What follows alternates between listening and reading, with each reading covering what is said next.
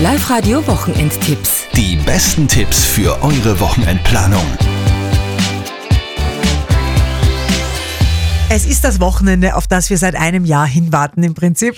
Antonia, was tut sich denn an diesem Wochenende? Ich sage nur Punsch und Glühwein. Ja, so kann man das auch ausdrücken. Die ersten großen Christkindlmärkte sperren auf in Steyr und Wels. Da haben die Christkindlmärkte ab Freitag geöffnet.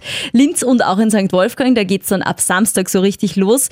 Und im Linzer Volksgarten gibt's ja heuer auch diese Eiskulpturenausstellung Ice Magic. Da könnt ihr dann auch ab Samstag vorbeischauen.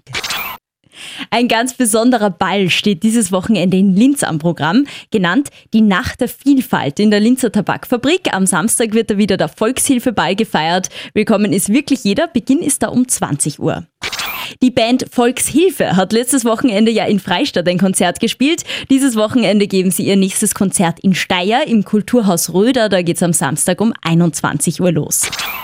Euch gefällt am Skifahren am besten das Après-Ski? Ja. Dann der Musikpark A1 in Linz, eine sehr tolle Party für euch.